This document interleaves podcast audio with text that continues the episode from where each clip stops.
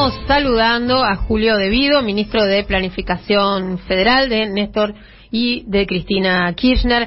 ¿Qué tal, Julio? ¿Cómo le va? Bienvenido. Hola, buenas tardes. Lo saludamos acá Víctor Mastrangelo y Andrea Recupero.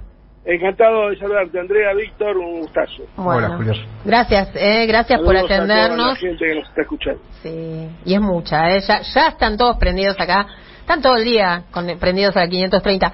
Eh, eh, Julio, eh, bueno, muy importante, ¿no? Abríamos el programa con, eh, con el título del día, ¿verdad? Con eh, la declaración testimonial del presidente, de Alberto Fernández, en la causa conocida como vialidad. Dijo que no hubo una distribución arbitraria de la obra pública. ¿Cómo se siente usted en una jornada como la de hoy con el presidente eh, sentándose allí a declarar y dando testimonio eh, en este juicio, ¿no? A pedido de la defensa de, de Cristina y entiendo que también suya y, de los otros que está y de Lázaro Báez. ¿Cómo, ¿Cómo lo siente y cómo lo vive? Bueno, en primer lugar, eh, me parece sumamente positivo que el presidente se haya hecho este, presente en la sala de audiencias.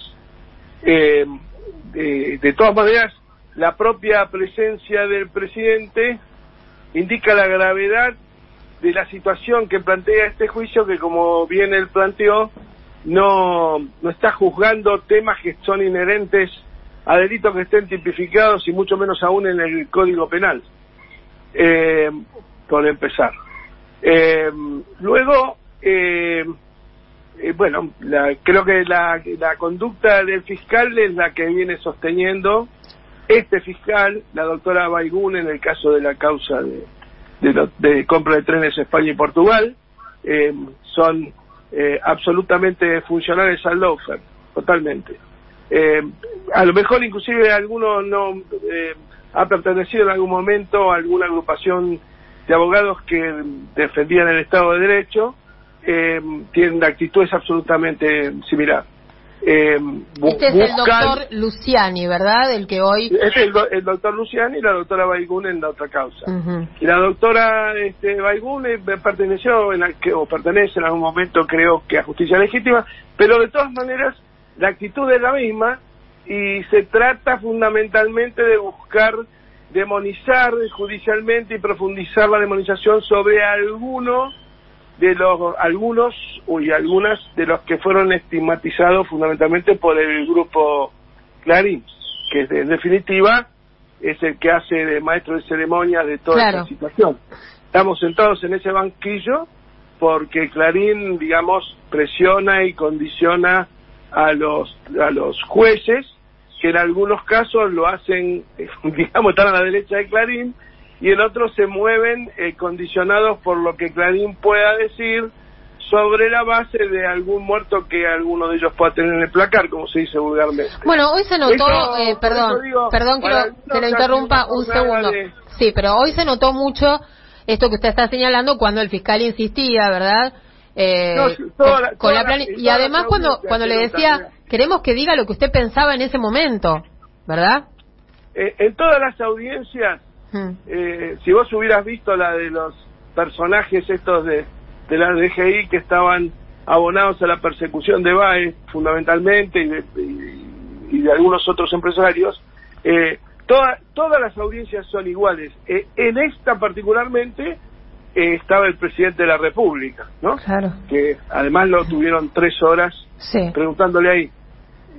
Me parece eh, Un que si, hay, si, a, si a- si a alguien se le faltó el respeto es a la investidura del presidente de la República, claramente. No solamente en, en, en- esta audiencia, sino en la mayoría de las que se hacen y fundamentalmente en, en algunas de las políticas que inclusive el mismo presidente ha seguido desde el Poder Ejecutivo. En lo personal, yo estoy sumamente eh, reconocido por el testimonio que dio el presidente porque dijo la verdad en todos sus términos, coincido totalmente con todo lo que dijo, eh, más allá de los contextos y contextualizaciones que se puedan hacer respecto del mismo. Bien. Eh, bueno, eh, Julio, está Víctor también acá acompañándome, como siempre, y tiene una consulta para hacerle. ¿Cómo, ¿Cómo anda, no? ¿Cómo anda, Julio? Muy bien, ¿cómo le va, Víctor? Muy bien. Eh, les cambio un poquito de tema, porque justamente en el día de hoy el, secretario de Energía acaba de anunciar eh, la primera licitación para la construcción del gasoducto Néstor Kirchner. obras que en realidad estaban planificadas desde hace mucho tiempo, de cuando usted era ministro, si no exactamente iguales con, con el mismo objetivo y parece que finalmente se empiezan a concretar después de tantos años. Eh, ¿Qué opinión le merece este, esta obra de la forma en que se va a realizar? Usted que tiene tanta experiencia en este tipo de, de mira, En, líneas generales coincido con el nombre nomás, pero lamentablemente la obra está hecha esencialmente para exportar gas a Brasil.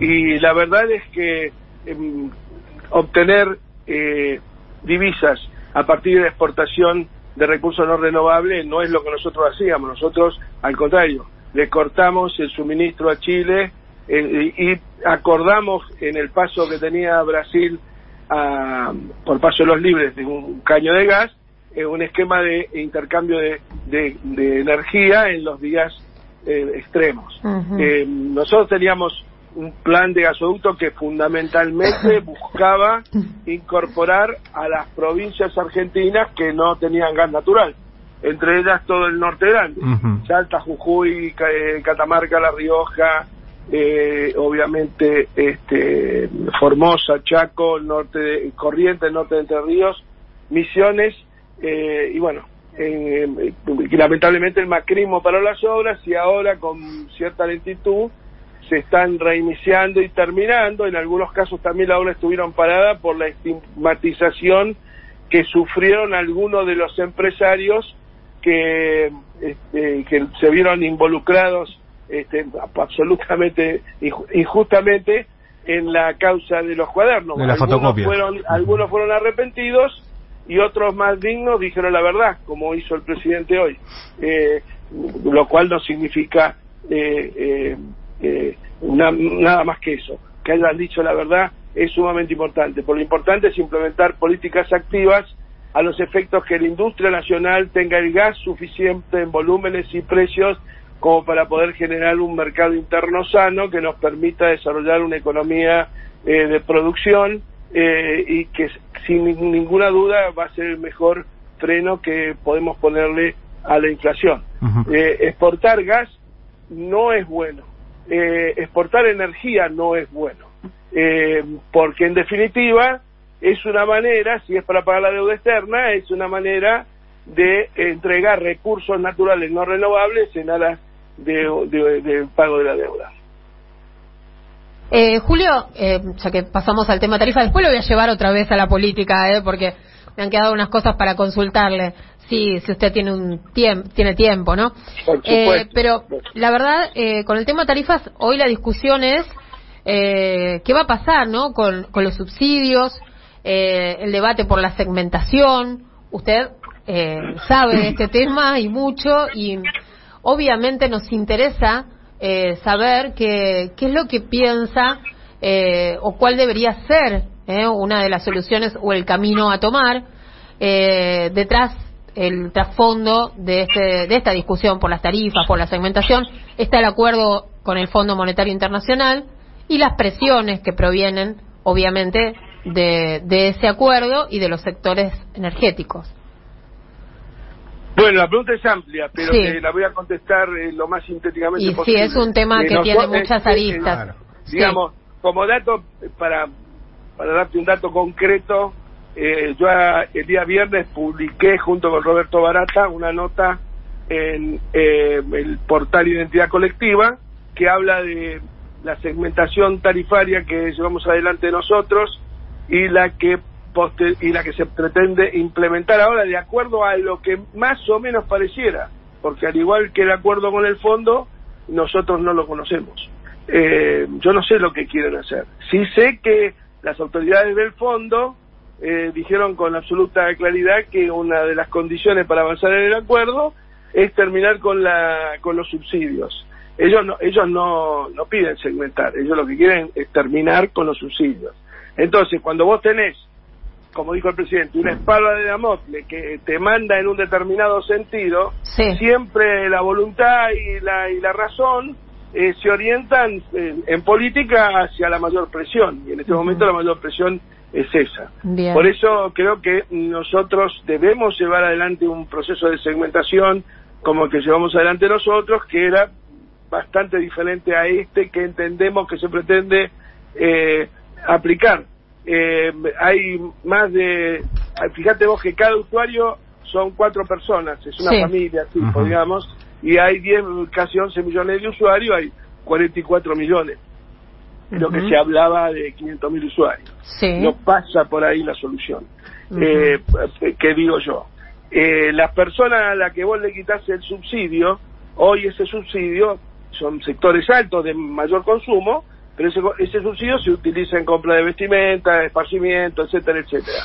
Bueno, esa plata ahora, en definitiva, va a concurrir eh, a un mejor pago en el sentido de la puntualidad, porque lo pagás vos, yo y las personas que, o las personas a las que se les quita el subsidio, este, y eso va directamente a dos, a dos cobradores, y de Sur, que fueron los mayores jugadores, los titulares, durante el proceso de, del crédito mismo que estamos hoy hablando. Sí.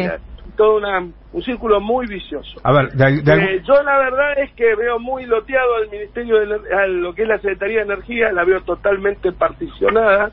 Veo una posición en el Energas, una posición en el ENDRE, una posición en el, en el ministro, que tiene algún funcionario que viene de la época del macrismo, eh, está todo muy mezclado y entonces muy difícil eh, tener líneas claras. Yo, nosotros jamás eh, teníamos un, un, pedazo de este gasoducto eh, para ampliar y mejorar el abastecimiento a todo el sector industrial de la provincia de Buenos Aires, esencialmente y fundamentalmente para tener la presión y los volúmenes necesarios también para poder anillar el sistema a partir de la inauguración o cuando se inaugurara el gasoducto del noroeste argentino. Bueno, no mandar gas a Brasil. Y ellos permanentemente, el ministro Culfa a la cabeza, entonan ese, ese, esa cantinera permanente de obtener divisas a partir de eh, eh, de productos o de recursos no renovables. Es una barbaridad eso. ¿no? Mm, pero, no eh, yo no comparto para nada. Digamos que, le hayan puesto el nombre de Kirchner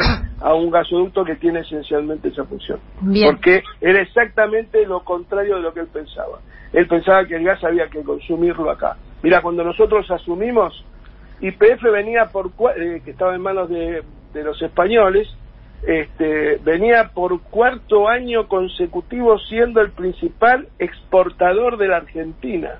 O sea, que exportaba gas, petróleo en un país que estamos hablando del 2001, 2002, que tenía el 53% de pobreza, el del 20 de ese 53 era, o de, eran indigentes, o el 15, el 23% de desocupación. Obviamente los consumos ellos dijeron teníamos autoabastecimiento, tenían autoabastecimiento con la gente en la mayor pobreza.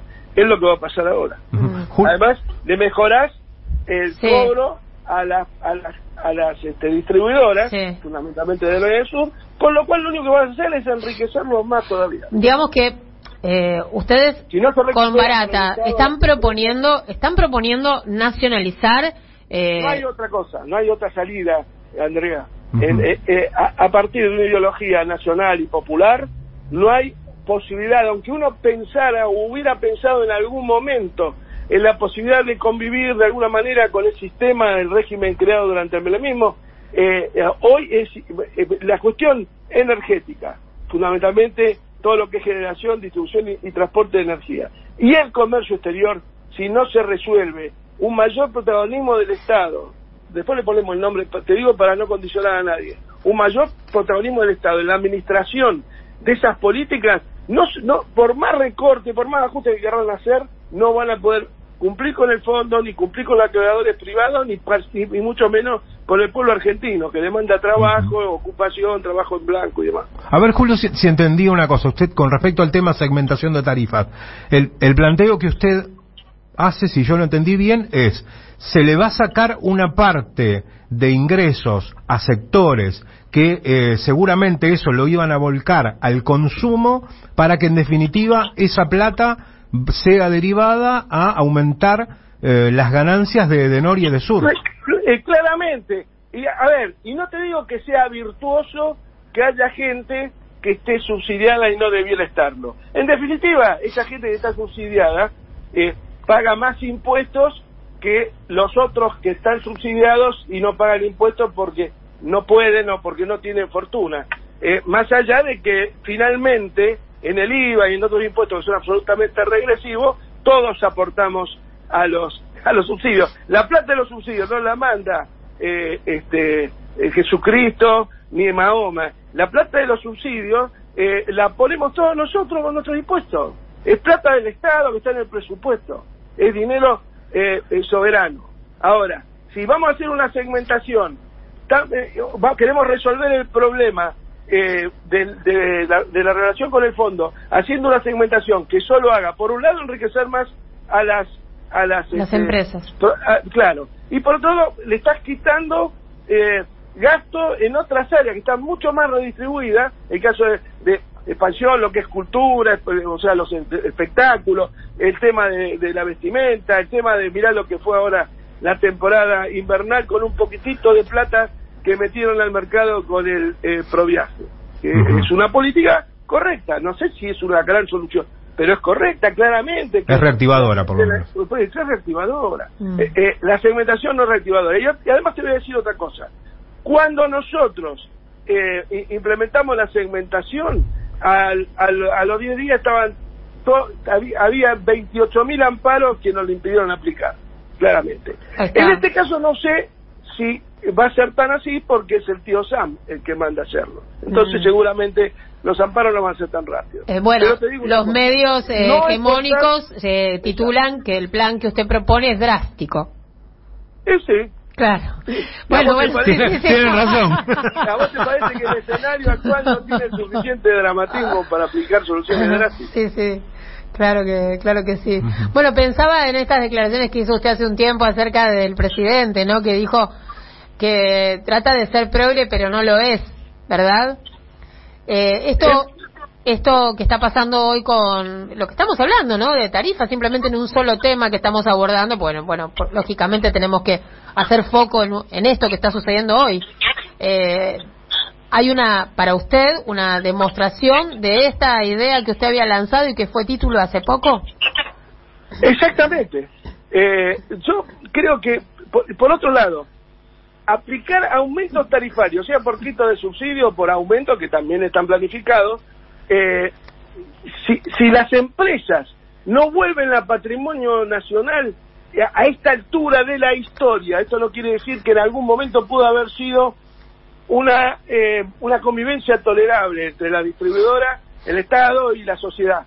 Bueno, hoy se va a tornar insostenible, porque el enriquecimiento de esta gente va a ser geométrico este, y, y, el empobrecimiento va a ir eh, eh, manifestado en términos energéticos en la, lo que se llama la pobreza energética, una caída del consumo que va a ser este, histórica, muy parecida, esto se vivió hace poco en Inglaterra con la, aplicación de algunas políticas neoconservadoras, este, y hubo gente que escribió, inclusive el propio eh, director actual de Energía, Federico Bernal, escribió un, un libro sobre la pobreza energética. La pobreza energética. Invito a los que tengan voluntad de instruirse y de, de, mm. informar sobre el tema a leerlo porque es muy bueno. Julio, le hago una pregunta más, por mi parte, la última con respecto a esto que usted decía de quitarle la concesión, porque en realidad es eso, quitarle la concesión a Edenor y a Edesur.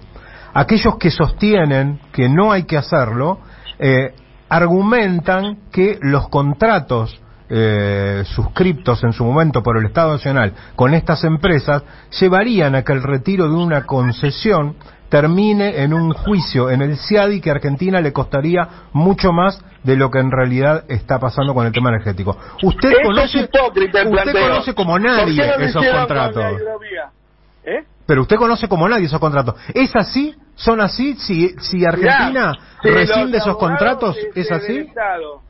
Eh, trabajan eh, con la fuerza y la eficiencia necesaria, sin ninguna duda, tenemos todas las condiciones para ganarlo. Primeramente que no es una expropiación, simplemente es una rescisión del contrato por, incumplimiento flagrante de los objetivos de la concesión. Eso te diga, eso está, yo la tenía escrita la rescisión en enero del 2014, bueno, lamentablemente no fui escuchado en ese momento, punto, ya está, es parte de la historia pero eh, si no es que lo estoy inventando ahora, yo en su momento ya lo propuse. Y creo que no hay salida si no se produce eso. Y además no vamos a tener forma de pagar a, nuestros acreedores si no eh, si no aplicamos las medidas recuperadoras que necesita la Argentina para poder eh, este, seguir trabajando. Sí, la hidrovía, estas dos, eh, que es parte del tema del comercio exterior y demás. El presidente, eh, yo no sé, tal vez yo pueda haber dicho que era presidente, yo lo que le critiqué era su autodefinición como con respecto a la socialdemocracia, que no hay nada más este, enfrentado a las ideas del peronismo. Creo que este, su discurso inicial fue muy positivo en relación al tema judicial y creo que el testimonio de hoy obviamente también fue muy positivo y aporta a las en términos eh, digamos éticos y morales a la construcción de una justicia diferente claramente. Pero si desde el ejecutivo y fundamentalmente del, del, legislativo que está sumido en un cielo y en un pozo eh, de, fundamentalmente y no porque haya sido yo el protagonista desde mi desafuero en adelante, la sumisión que ha tenido el Poder Legislativo a, al Grupo Clarín y, eh, de alguna manera, la falta de control que eso genera en el Poder Legislativo sobre el Poder Judicial es apabullante y es vergonzosa. Eh, eh, Julio, usted me lleva, y yo tengo, que preguntar, pero está hablando del Poder Legislativo, ¿verdad? Eh, que usted está hablando de su misión. Eh, ¿Cuál es su, su misión, digamos, de, de, estar un poco eh, a, la, a la retaguardia, verdad?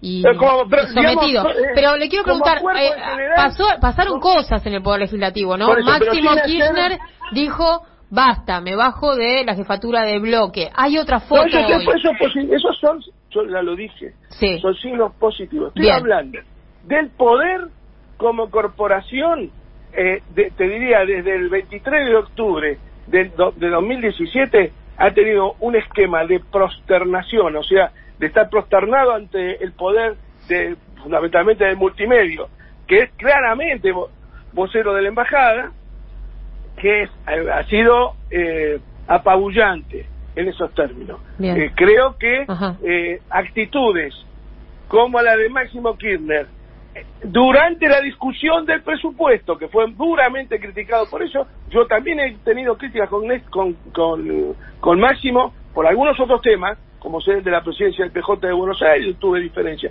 Pero en el tema del presupuesto, eh, yo mismo eh, lo, le, le, mandé un mensaje eh, para decir que había hecho que, estuviera muy tranquilo que había hecho lo correcto y lo que hubiera hecho su padre.